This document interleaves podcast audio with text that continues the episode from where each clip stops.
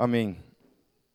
Bom, finalmente, depois de três anos, todo domingo, em cima dos quatro evangelhos, Mateus, Marcos, Lucas e João. Portanto, hoje é a nossa última pregação em cima dos evangelhos. Nunca mais eu vou pregar sobre os evangelhos. é, por um bom tempo, pelo menos. Mas é isso. Depois, quem quiser, obviamente, seguir, ouvir toda a série inicial, começou lá em 2015, você vai lá no Metalcast, procura lá na parte que diz assim, podcast. Comunidade Gólgota, você encontra o site da Gólgota, está escrito assim, o um link podcast. Você entra lá, tem todas as pregações da Gólgota, ano a ano. Alguns anos atrás, eu recebi da parte de Deus, eu senti da parte de Deus a necessidade de começar a pregar de modo expositivo na igreja porque eu entendo que o modo expositivo é o modo mais bíblico de, de, se, de se pregar. Por que eu entendo que o modo expositivo é o modo mais bíblico? Porque não tem como fugir do texto. Eu não tenho como ficar, por exemplo, quando eu prego de uma maneira temática, eu escolho falar sobre o amor, por exemplo, o que, que eu faço? Eu escolho textos na Bíblia que falam sobre o amor de certa forma, posso até mesmo ignorar os contextos em que eles estão escritos, é mas mais ou menos da mesma forma que se faz hoje em dia com política. Né? Os caras pegam ali uma, uma frase fora do seu contexto e usam isso contra o, o adversário. É, isso é tudo isso é na vida. Né? Inclusive, hoje a gente tem que tomar cuidado com tudo que a gente fala. Né? É, eu, quando afirmo uma coisa que eu falei, e eu discordo do que eu falei, eu falo, me mostre onde eu disse isso. Né? Onde está escrito isso, né? que eu disse isso. Mostra um áudio, um vídeo, uma mensagem, alguma coisa em que eu realmente afirmei isso. Então, hoje em dia, a gente tem que tomar cuidado mesmo, porque as pessoas estão aí que nem o satanás, né? pronto a te jogar, te lançar um dedo de acusação na cara. Amém? Então, por causa disso, eu, há muito tempo já, eu optei por pregar de modo expositivo porque eu entendo que é a maneira mais bíblica de se pregar. Amém? Eu sei que em alguns momentos até eu vi algumas críticas de, de pessoas assim bem intencionadas, né? não estou falando que foi uma crítica no sentido de dizer que é uma porcaria, que não serve, mas de sentir falta do, do antigo Pipe, que pregava de uma maneira e hoje não prega mais daquela maneira, porque entende muitas vezes que a pregação expositiva é um pouco maçante, né, um pouco cansativa, porque fica lendo a Bíblia, né, ao invés de eu falar, sei lá, mais do que está escrito, né, mas ficar falando o tempo todo. Eu entendo isso, é, mas no momento, pelo menos, eu não, não penso em voltar a ser, a pregar como eu pregava antigamente, que era mais de modo temático ou de modo profético. É, até porque eu tenho. Eu acho que a igreja, nesse aspecto, acho que a igreja, a igreja se perdeu muito, né? Por hoje você não encontrar, ou encontrar pouco de, de pregação expositiva nos púlpitos, né? Mas uma pregação voltada às, a questões, muitas vezes, que não são necessariamente uma questão bíblica, mas tem um viés apenas de gerar na pessoa um bem-estar, alguma coisa, né? De, né? eu já li livros, inclusive, sobre sobre a arte da pregação, em que o cara falava que domingo à noite, por exemplo, a pessoa está cansada da semana e chega no domingo, o pastor vai lá e dá uma paulada em todo mundo, né? acaba com a raça dos pecadores, das raças de víboras que estão assentadas né? no, no, lugar. Acaba com a raça da galera, né? que a galera volta para casa murcha. Né? E eu, puxa vida, não sei quanto a vocês, mas eu sou um cara que tenho necessidade, muitas vezes, de, de levar umas pauladas da parte de Deus. Né? E é engraçado, não sei se essa igreja é meio mulher de malandro, assim, o negócio, tem o Exu mulher de malandro na vida de vocês, mas geralmente quando as pregações assim eram pregações de cunho assim mais exortativo e era uma palavra assim pesada, né, no caso que a gente falava com mais veemência a questão do pecado, o pessoal tinha um orgasmo, assim, né? Tinha um, chegava em casa, recebia e-mails. Nossa, hoje o culto foi maravilhoso. Né? E eu, naquele culto que eu falava sobre amor, sobre graça, a galera assim dormia, roncava na cadeira, né? Então é meio mulher de malandro o negócio. Amém? Então, a, a, última pregação, queridos, o título dela é A Ascensão de Jesus e o Chamado da Igreja. Então, como de praxe, dentro das, daquilo que a gente estava fazendo, nós vamos caminhar nos evangelhos, com exceção do evangelho de João, o qual já terminou, e agora nós vamos caminhar apenas nos evangelhos de Lucas, Mateus e Marcos. Então, abram suas Bíblias no evangelho de Lucas, no capítulo 24 a partir do versículo 44.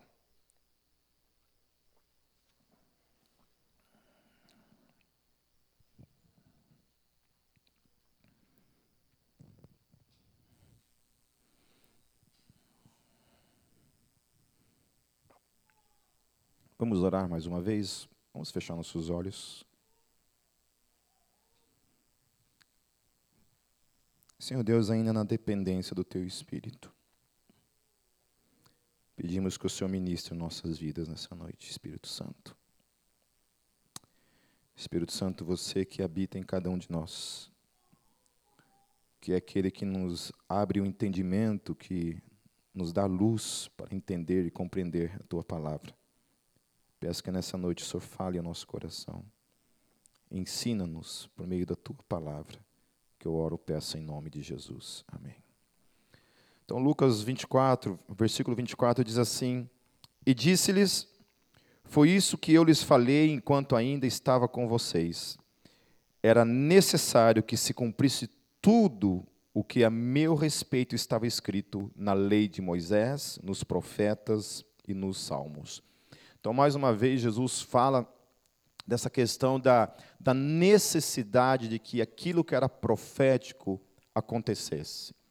E isso acontece de uma maneira soberana sobre a história. Amém? Deus lança o seu projeto de salvação para com a humanidade em Cristo Jesus. Existe um vídeo na internet de um, de um cara chamado Josh McDowell, eu devo ter falado dele outras vezes, que fala sobre as profecias cumpridas em Jesus, que são mais de 300 profecias, né, separadas em dois blocos, profecias maiores e profecias menores mas são profecias que foram faladas acerca de Jesus e se cumpriu num único personagem em toda a história que foi Jesus de Nazaré. E ele fala das probabilidades de uma apenas dessas profecias terem se cumprido de modo coincidencial, se é que existe esse termo, vocês entenderam, né? Então, isso é o que importa. De modo coincidente ou não, a forma de acontecer isso é muito improvável. Né? É muito improvável. Agora, 300 e poucas profecias, aí é exigir muita fé da, do ser humano acreditar que todas elas simplesmente foram uma coincidência na vida de Jesus. Algumas profecias, inclusive, falavam do dia exato em que Jesus morreria, né, que são as profecias das 70 semanas de Daniel, que falam de modo absoluto da data, do, do, do, ponto em que aconteceria o evento na história. Como que você manipula isso? Como que você manipula para que as coisas aconteçam dessa maneira exata em que aconteceu? Então, é exigência de fé muito maior para mim eu nem sei se isso é chamada de fé, eu acho que para mim é burrice mesmo. Né? A pessoa não querer acreditar, é muita burrice para mim, entende? É que não querer acreditar mesmo. Não, eu não quero. Aí não tem jeito, não tem evidência que seja suficiente para essa pessoa acreditar de fato que Jesus é o Cristo, o Messias. Mas o fato é que Jesus então fala dessas profecias. Amanhã eu publico lá no grupo, ou publico na, na, minha timeline, lá na página da Gólgota, eu publico esse vídeo para que vocês assistam. Inclusive, tem o testemunho, até um testemunho impactante da vida de Josh McDowell, de tudo que ele passou enquanto criança, e é tudo que Deus transformou a vida dele até a sua conversão. Amém? Então, continuando, no verso 45, então lhes abriu o entendimento. Repita comigo, lhes abriu o entendimento. Então, Jesus está falando que ele, não por si mesmo, os apóstolos, nenhum por si mesmo, não pela sua escolha, não pela sua opção, mas simplesmente Jesus, como Deus, aquele que era Senhor da vida deles, age sobre a vida deles e lhes dá o entendimento para que eles compreendessem aquilo que ele estava falando. Porque até então eles não entenderam nada. Eles caminharam com Jesus três anos. Jesus falava categoricamente acerca das coisas que iriam acontecer com relação a eles, e eles não entendiam nada. Não entendiam absolutamente nada, e vocês vão ver mais para frente que a, coisa foi até 40 dias depois, eles ainda, mesmo tendo visto Jesus, caminhado com Jesus, depois de ressurreto, ter tido experiências com Jesus depois de ressurreto, eles ainda permaneciam nessa situação de incredulidade. Alguns, não todos, mas alguns. No versículo 46, ele lhes disse: Está escrito que Cristo haveria de sofrer e ressuscitar dos mortos no terceiro dia, é o que diz nas profecias, e que em seu nome seria pregado o arrependimento para perdão de pecados a todas as nações, começando por Jerusalém. O primeiro princípio que eu destaco aqui, desse chamado da igreja. Jesus fala que seria pregado o quê? O que, que seria pregado? O texto está dizendo. O amor. Jesus falou assim: saiam pelos quatro cantos do mundo nos prostíbulos, nas, nas bocas de drogas, nas famílias, aonde for, fale sobre o amor. Amor. Vista uma roupa de hippie, acenda um, um baseadão desse tamanho e só love. Coloca uma camisetinha com pé de galinha assim, um pé de pombinha e só love. É isso que o texto está dizendo? Não. O que, que o texto está dizendo? que para era ser pregado o quê? O arrependimento. O arrependimento. O arrependimento. Arrependimento é o quê? É para ser pregado que aquelas pessoas precisam mudar de vida. Essa é a mensagem que eu e você fomos encarregados de levar. A mensagem que de Cristo morreu numa cruz pelos pecados da humanidade. E eu, diante dessa realidade agora, eu preciso crer que Ele morreu por mim, mas também diante disso, eu preciso me arrepender dos meus pecados. Por um único fim. Qual é o fim que está ali? Para, para que aconteça o quê? Hã? O perdão. Amém? Repita comigo: perdão. Perdão. Sem arrependimento, existe perdão? Não. Então, aonde está que eu tenho que sair por aí falando sobre o amor, o amor, que Deus ama, que Deus ama, que Deus ama, que Deus ama, e pronto, acabou aí a conversa. Acabou aí a conversa. É por isso que você tem uma igreja, muitas vezes, cheia de gente que não arrepende-se de nada, que não muda nada, o caráter continua o mesmo. Não há temor a Deus não, não, não se estremece diante da, da, do juízo, da ira de Deus, de um Deus que é santo. Um Deus que é santo, que ama incondicionalmente. O amor de Deus, com certeza, Deus nos ama. Eu estou falando que para que a gente também tenha acesso a esse amor, é necessário, então, que haja arrependimento. Esse, então, é o primeiro, primeiro mandamento dito para mim e para você, que eu e você vamos que a gente saia, que a gente vá e que seja anunciado uma mensagem. E essa mensagem é a mensagem do arrependimento. Amém? Versículo 48: Vocês são testemunhas dessas coisas. Eu lhes envio a promessa de meu Pai, mas fiquem na cidade até serem revestidos do poder do alto. E é interessante porque essa mensagem que deve ser anunciada, ela não é uma mensagem que eu e você temos o poder de convencer alguém de algo. Não é uma mensagem que está em mim algum tipo de convencimento místico capaz de gerar no outro alguma coisa nesse quesito, de levar alguém ao arrependimento. Só tem uma forma de, ao eu proferir o evangelho, o evangelho do arrependimento, o evangelho da salvação, só tem uma forma disso daqui gerar transformação na vida das pessoas. Se o Espírito Santo fazer uso disso na vida das pessoas. Ele ser esse veículo, esse, esse, esse meio, essa forma, esse instrumento, esse poder que age na vida, no coração, na alma da pessoa e que convence a pessoa a se arrepender dos seus pecados. Porque nem poder para se arrepender a gente tem, meus queridos, por nós mesmos. Vocês sabiam disso? Que se você um dia se arrependeu de alguma coisa, não foi por você mesmo, não foi uma coisa assim que você estava ali e de repente você quis se arrepender. Não. Se o Espírito Santo não convencer a mim e não convencer a você da justiça, não acontece nada. Então é graça pura. É graça pura. Eu já vi gente, meus queridos, assim, no retiro, assim, fazia aquele apelo, aquela choradeira, venha porque Deus te ama, e se quebrantava, e entregava a vida para né, Jesus, tal. Aqui já aconteceu várias vezes isso. Né? E depois de uma semana, às vezes nem um dia, nunca mais. Nunca mais. Darem as costas para aquilo que de repente, ali no momento de emoção total, se né, entrega para Deus e nunca mais tiveram algum tipo de relação ou pisaram dentro de uma igreja.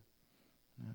Inclusive você que é solteira, que quer casar com um cara que é do Satanás, que não é de Jesus, ou homem, né, ou mulher também, tanto faz, o, o homem também, né?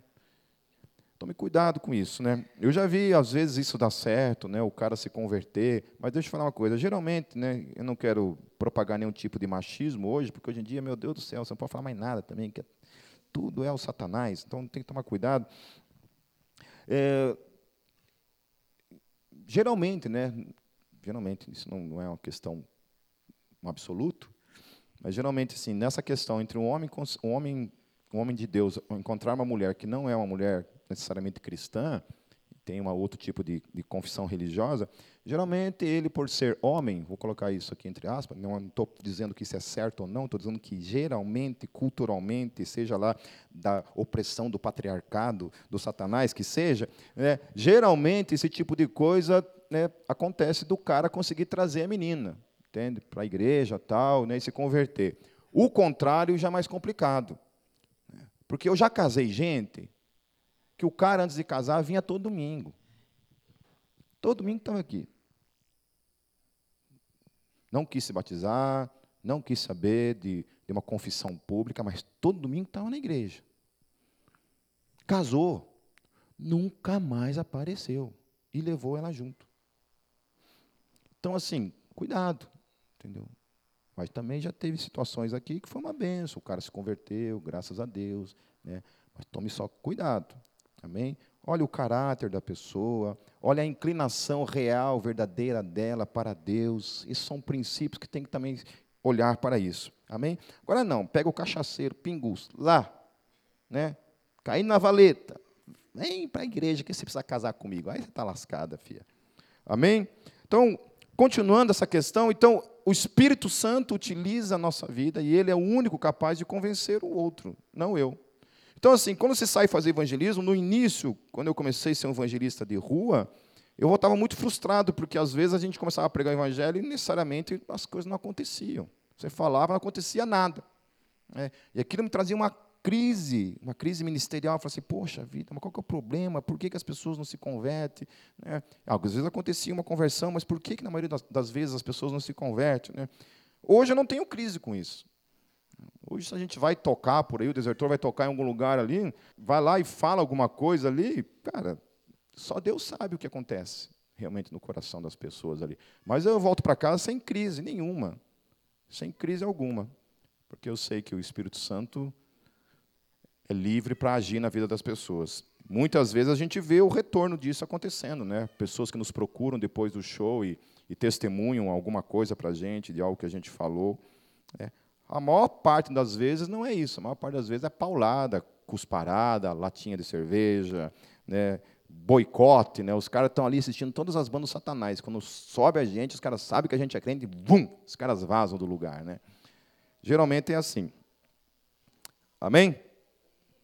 Mas se a gente quisesse fama e sucesso, a gente montava uma dupla sertanejo universitário.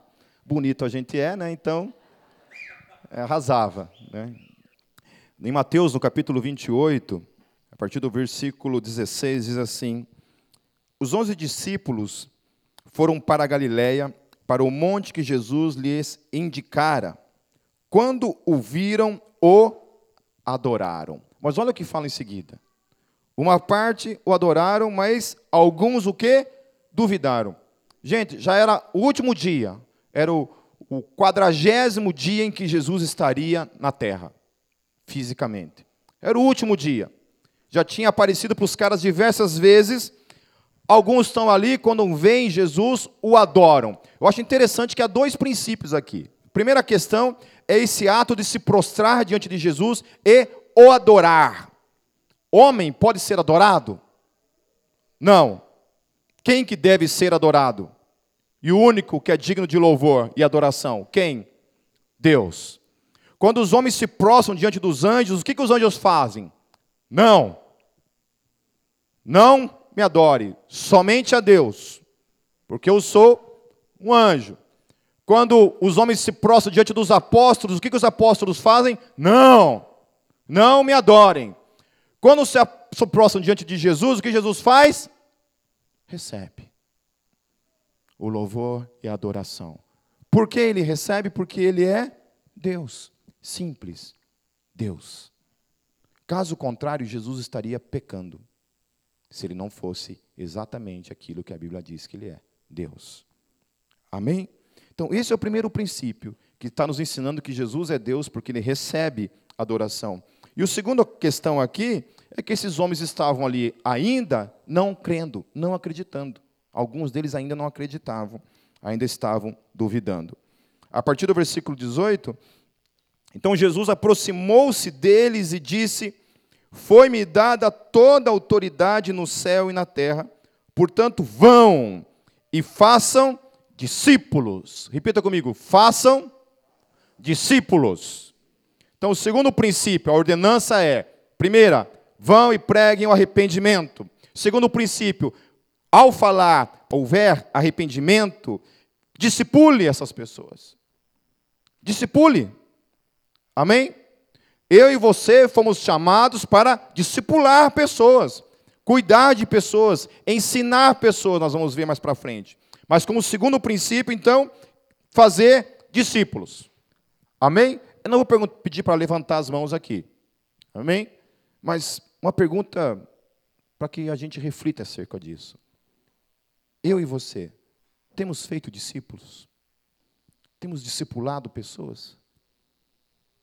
Temos feito isso? Pregado o Evangelho e desafiado essas pessoas a um processo de discipulado? Quando eu comecei lá em Foz do Iguaçu, sair, fazer evangelismo de rua e as pessoas começaram, algumas, a se converterem, primeira coisa que eu fazia era isso, chamava para um discipulado. Chamava para um discipulado. Então, de certa forma, é um pouco assim, até mesmo contraditório, é, alguns ministérios que saem por aí, pregam o evangelho, as pessoas se convertem e ele vai embora. Não fica, não, tem, não dá à pessoa um tipo de estrutura, um tipo de suporte para que essa pessoa continue alguma, algum tipo de discipulado. Certo? Então, por isso que bandas, por exemplo, como Petra, que na minha concepção, para mim, pessoalmente, particularmente, eu, o Pipe, considero a maior banda cristã de todos os tempos em questão de anúncio, pregação do Evangelho, o Petra tinha uma, uma estrutura bem interessante. Eles faziam a turnê é, agendavam todas as datas em, nas cidades, só que antes de tudo isso, já havia um contato com todas as igrejas em cada cidade, para que essas igrejas dessem uma estrutura para aquele show, para aquele evento. Então, o Bob Hartman geralmente fazia os apelos, no final ou durante o evento, fazia um, um apelo, centenas de pessoas vinham na frente, essas pessoas já em seguida eram abraçadas pela igreja local e levadas para um discipulado. Isso é eficiência. Isso é um trabalho eficiente. Já, no entanto, há milhares de outras bandas por aí que a gente conhece. Não estou criticando, eu acho fantástico, sou fã delas, tenho o CD delas, escuto elas. No entanto, que é vai, toca e vai embora. Acabou. Não tem mais uma estrutura. Então, por isso também que eu considero o Petra, eu acho que de todas as bandas que estão por aí, de todas foi uma que conseguiu fazer um trabalho grandioso, com uma estrutura, com sabedoria, para alcançar centenas de milhares de pessoas. Amém? Então, faça discípulos. Outra ordenação é batizando-as. Então, levando elas a uma confissão pública. Amém? Uma confissão pública. Lógico que não estamos falando de um de países comunistas, né? Estou falando que o cara tem que ir lá para uma praça, lá em Pequim, levantar as mãos e fazer um batismo lá, no, sei lá, no, no chafariz da praça. Não é isso que eu estou falando obviamente, mas tem que ter uma confissão diante dos demais irmãos. Por isso, novamente, a necessidade de eclésia. Amém? Amém? Por isso a necessidade de eclésia. Se não existe eclésia, traduzindo eclésia, comunhão, assembleia. Ai, foi lindo o dia que eu postei sobre a eclésia. Eu falei que, gente, o, o, esse movimento de desigrejado, desigrejado, que é desclesiado, é des fora da comunhão, é descongregacionado, é, sei lá que termo pode se utilizar, os caras ficaram macho comigo. Ficaram bravos. Cuspiram enxofre para tudo que é lado. Porque não, não tem nada a ver. Falei, não, querido. Daí os caras entendiam templo. Eu falei, não estou falando de templo. Não interessa onde. Se você se reúne na tua casa com duas pessoas para louvar a Deus, glorificar a Deus e testemunhar, amém, é eclésia, isso é igreja. Não, eu sou crente, só eu, Jesus morreu por mim, não quero saber de gente, só eu. Está equivocado. É tudo essa pessoa, menos eclésia. Porque a própria tradução do termo eclésia é incompatível com isso, não tem como. Não tem como ser igreja só eu. Eu não sou igreja. Volto a repetir. Igreja no grego é eclésia. E o significado de eclésia é assembleia. Não tem assembleia de um só. Então, como que eu vou discipular uma pessoa? Se eu discipulo uma pessoa, eu já estou quebrando o meu preconceito.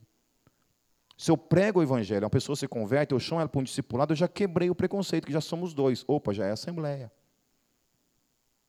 E eu tenho que levar essa pessoa a um batismo. Há uma confissão pública. Uma confissão pública diante de quem? Diante de uma testemunha que sou eu, que estou discipulando o cara. Faz sentido? Faz sentido. Amém? Eu não batizo ninguém, não discipulo ninguém. Evangelizo a mim mesmo, discipulo a mim mesmo, me autobatizo. Tem sentido? Não. Isso é ser igreja? Não. É ser eclésia? Não. Nem aqui, nem na China. Em lugar nenhum isso é ser eclésia. Nenhum lugar no planeta Terra, no tempo, na história da humanidade, eclésia significa isso. Significa comunhão. Estar juntamente com o corpo. Então, batizando, levando a pessoa à confissão pública. Por isso é necessário a confissão pública. Amém? E aí, olha o que o texto fala. É para ensinar o quê? Ensinar somente aquilo que me convém? É para chegar aqui na frente e falar somente aquilo que agrada a todo mundo? É para falar de bênçãos, de prosperidade? De vida sem problema? Não, é para dizer o quê? O que, que eu fui chamado para pregar? Pregar o arrependimento, chamar a pessoa para um discipulado, amém? Dentro de discipulado, o que, que eu tenho que fazer? Olha o que o texto fala no versículo 29. Ensinando-as a obedecer. Amém? Igual apanhar da mãe. Eu te falei para não fazer isso. Né? Obedecer. Amém? Repita comigo. Obedecer. Bem pausadinho, vai lá. Obedecer. Amém? Nós fomos chamados para levar as pessoas a obedecer. Não é somente uma informação, meus queridos. Não é somente informar as pessoas, mas levar as pessoas a obedecer. E o texto fala a tudo o que eu lhes ordenei. Então não é somente aquilo que interessa. O evangelho é completo, é tudo. Eu fui chamado para desafiar, levar essa pessoa ao arrependimento, falar acerca de arrependimento, chamá-la para um discipulado, dentro de discipulado, o que eu tenho que ensinar? Sobre mim? Não, sobre Jesus. Ensinando essa pessoa a viver uma vida de obediência. E aí, meu filho, começa o processo da purificação por meio do fogo, literalmente. A nossa fé é provada pelo fogo. Todo tempo, todo momento, o nosso caráter, aqueles pecados que estavam ali enraizados em nós, assim, se apegando em nós como carrapato, o tempo todo na nossa alma, no nosso coração, na nossa mente. A partir desse momento, esses nossos hábitos, esses nossos costumes começam então a sofrer uma metanoia, uma mudança de mente. Diante do quê? Do Evangelho. Diante do ensino de Jesus que nos desafia a tudo isso. Fácil? Não. Simples? Não. Suci? Também não. Difícil. Porque daí Paulo vai falar, né? Começa a guerra entre a nossa carne e o nosso espírito.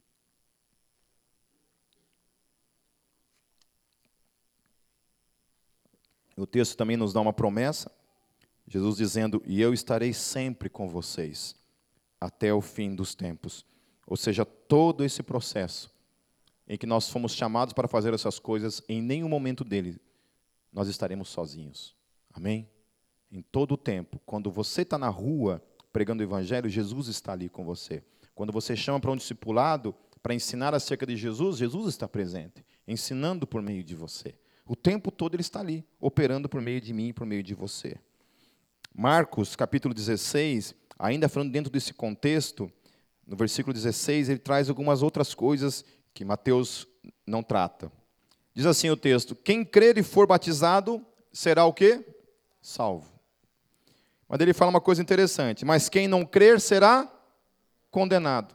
Condenado ao quê? Ao quê? Ui. Fala, gente, estou com medo de falar inferno, tá achando que você vai para lá só porque você fala essa palavra? Hein? Ao inferno. Amém? Então, quem não crer vai ao inferno. Certo? Amém? Todos acreditam nisso ou vocês acreditam que não?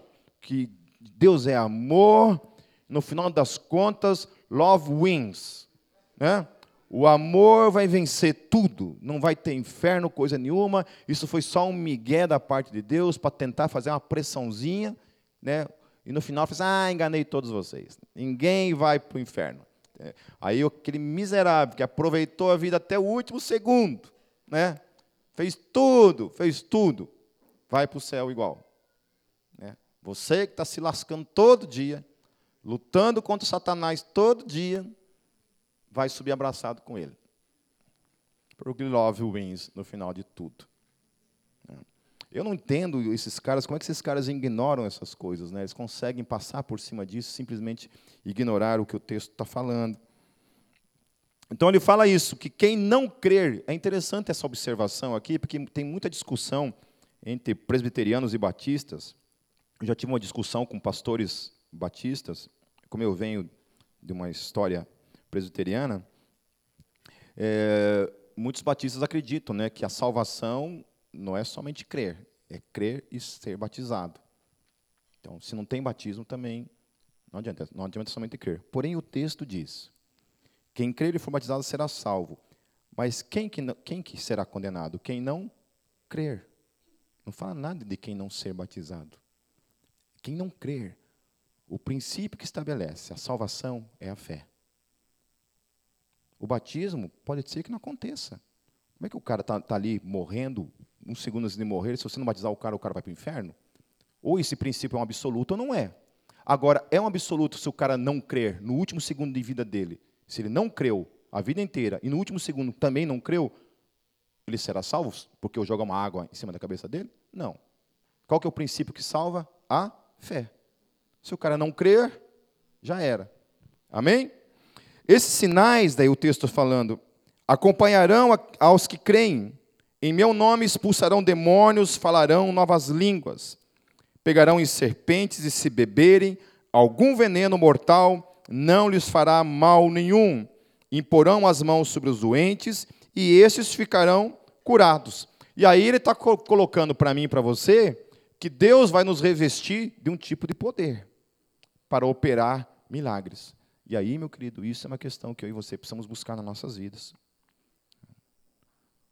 Buscar nas nossas vidas. Porque é um, é um fato que igrejas pentecostais, por mais que às vezes o pessoal de linha reformado tende a, a tirar sarro, a brincar, a zoar. Então, deixa eu falar uma coisinha para vocês, em nome de Jesus, sério. Deixa eu falar uma coisa para vocês. Eu não gosto quando brinca com o dom de línguas. Quando faz brincadeiras com esse tipo de coisa, na internet, no WhatsApp. Não gosto. Uma vez eu levei uma, uma exortada, para não falar outra coisa, da minha tia. A minha tia ela, é pentecostal. E eu fiz uma brincadeira com alguma coisa, eu nem lembro direito o que, que é. Ela olhou para mim assim e falou assim, ela me chama de Volmir, né? Me dá uma raiva disso. Ela falou assim, Volmir, nunca brinque com o Espírito Santo. Meu Deus, se eu pudesse ter o dom de desaparecer naquele momento, ou me enfiar embaixo da terra, eu me enfiaria. Então, assim, isso aqui não é para chatear ninguém, é só para dizer que não faça esse tipo de brincadeira, de verdade. Até porque a gente tem que respeitar algumas coisas. Porque eu, por exemplo, não sou sensacionista. Eu ainda creio. Né? Talvez um dia alguém me convença a não acreditar no dom de línguas, mas até agora tem muita gente que, que também é, são grandes teólogos, os quais me inspiro, inclusive, gente que é reformado, inclusive, acredita nas mesmas coisas que eu, e não são sensacionistas. Sensacionista, explicando para quem não não está habituado com o termo, cessacionista são, são teólogos que não acreditam que os dons do Espírito Santo são contemporâneos. Que eles cessaram quando o apóstolo João, lá, a primeira, primeira geração de crentes, morreu. Quando morreu o último, o último do, da primeira geração de crentes morreu, os dons também cessaram juntamente com eles. Acredita-se que esses dons foram dados porque havia uma necessidade de, de se pregar o Evangelho, do, do, Evangelho se tornar universal, de certa forma, né? o Evangelho for pregado, e o dom de línguas fazia parte disso. Então, o dom de línguas ele ocupava uma categoria mais de uma língua humana.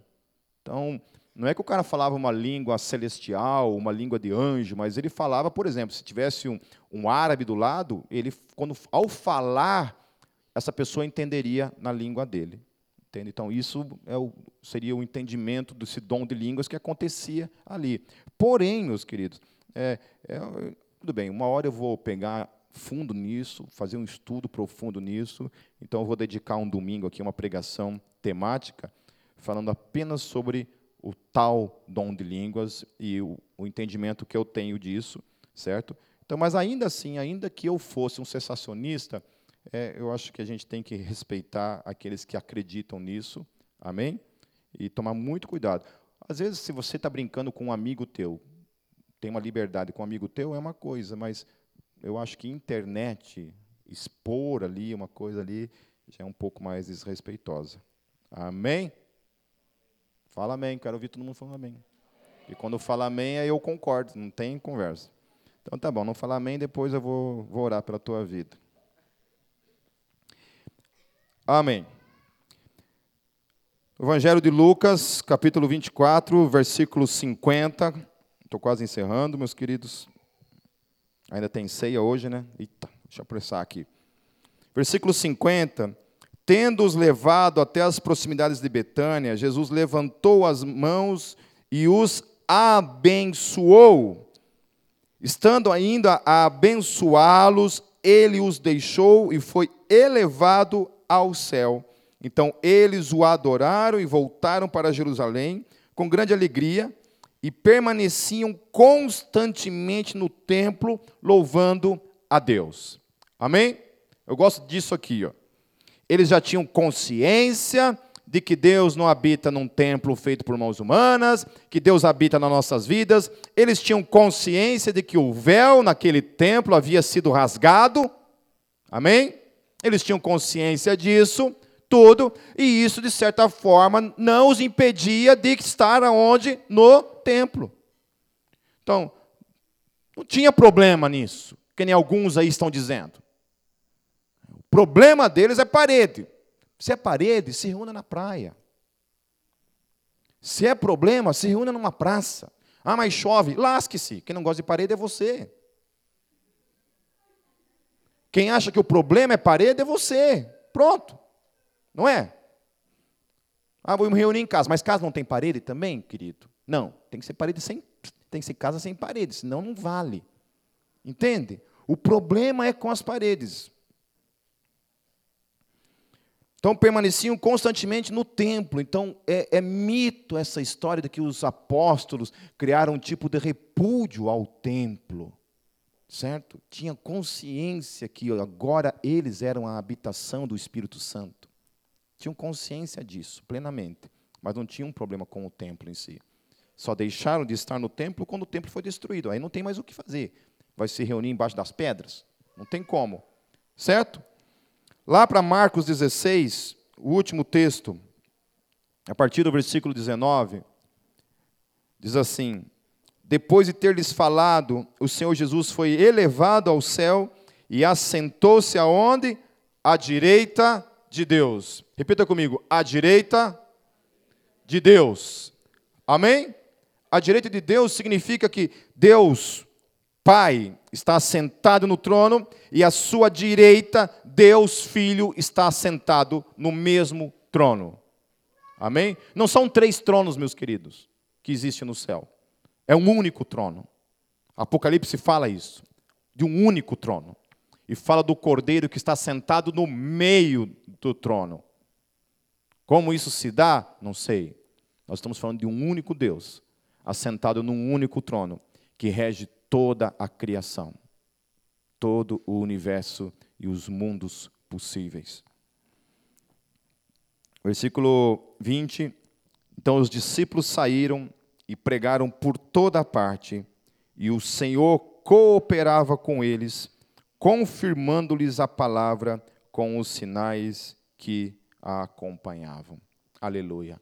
Então, aqui existe uma outra promessa que está dizendo para mim para você que ao proferir a palavra, ao anunciar o evangelho, ouça bem isso que eu estou falando. Quando a gente anuncia o evangelho, a Bíblia está dizendo que Jesus honra isso. Ele age em cima do evangelho. O evangelho é o poder de transformação da vida das pessoas. Não as minhas palavras, mas o Evangelho. Quando eu ia fazer evangelismo de rua, eu carregava uma Bíblia pequenininha assim, dos Gideões, carregava no, no bolso assim. Né. Eu tinha marcado assim os textos como João 3,16, Romanos 3,23, eu acho, não me engano. Pegava esses textos, chegava e lia para a pessoa assim: Olha, deixa eu ler uma coisa para você. Porque Deus amou o mundo, amou a tua vida, de tal maneira que Ele deu o seu único filho por você. E sim, a simples leitura desse versículo gerava algo no coração daquela pessoa e levava essa pessoa a um quebrantamento. Uma coisa básica. Às vezes a gente quer fazer muita firula, enriquecer muito um discurso, convencer uma pessoa assim de maneira muito complexa, né? às vezes não é necessário. Primeira vez que eu vi Billy Graham pregando, né, o grande Billy Graham, que levou milhões de pessoas a Cristo por meio do seu ministério, primeira vez que eu vi ele pregando, foi uma decepção. Eu falei, é isso? O cara acho que usou a parábola do filho pródigo para pregar, pregou isso sim, de modo curto, acho que não deu 20 minutos, ele pregou isso dentro de um estádio assim, gigantesco, e milhares de pessoas vieram na frente para confessar Jesus em suas vidas, por meio de uma pregação simples. E é assim. Você vê Reinhard Bonk, também é um outro pregador, principalmente no continente africano, que tem levado milhões de pessoas a Cristo. Né? Teologicamente falando, em, algum, em, muitos aspectos eu divirjo dele, né? mas eu reconheço Deus usando a vida do cara, por meio principalmente de milagres, da operação de prodígios e milagres. Né? Tem gente que não, fala, ah, não, não, não vem de Deus, ou coisa do tipo. Cuidado. Cuidado que, principalmente ao dizer que a obra do Espírito Santo é do diabo, isso é muito perigoso. Jesus falou que, ao dizer isso, esse tipo de pecado contra o Espírito Santo não será perdoado. Entenderam? Falar, relacionar a obra do Espírito Santo à obra do diabo é uma coisa muito perigosa. Então eu tomo muito cuidado. Eu já vi muitos sensacionistas aí falando coisas que eu fico assim, olha, cara, eu prefiro falar assim que eu não entendo, talvez não não sirva para minha vida, né? Do que simplesmente dizer é do Satanás, entendeu? Tem que tomar muito cuidado quando se diz esse tipo de coisa. Eu não estou dizendo que pode ser que seja, talvez, quem saiba. Né? Mas eu tenho medo de dizer essas coisas, por justamente temer o Espírito Santo. O medo de talvez falar alguma coisa contrária ao Espírito Santo de Deus. Amém? Amém, meus queridos? E assim, então, eu encerro falando sobre esses cinco princípios, apenas falando rapidinho sobre eles. Que as ordenanças de Jesus para a igreja correspondiam, então, em cinco questões. A primeira é que se pregasse o arrependimento dos pecados. Não é o meu e o teu discurso, mas simplesmente é um discurso de que as pessoas precisam se arrepender e mudar de vida. Não somente falar de amor. Também deve ser falado de amor. Não estou dizendo que não deve ser falado de amor, mas deve ser pregado o arrependimento dos pecados para as pessoas. Confronte as pessoas. Fale assim, cara, você precisa mudar de vida. Você precisa mudar de vida. Jesus morreu por você, mas se você não mudar de vida, você vai para o fogo do inferno. Amém? Amém? A gente não fala mais de inferno. Segunda coisa, façam discípulos. Façam discípulos. A gente tem implantado células aqui na igreja, que é uma oportunidade de você discipular pessoas. Sabe? Ser desafiado a isso, a cuidar de pessoas, não somente, né, mas estar presente, fazer parte desse desafio. Amém? Terceiro, leve essas pessoas a uma confissão pública. Quarto, ensine-os a obedecer aos ensinos de Jesus. E quinto, seja um instrumento do poder de Deus nessa terra, em nome de Jesus. Amém.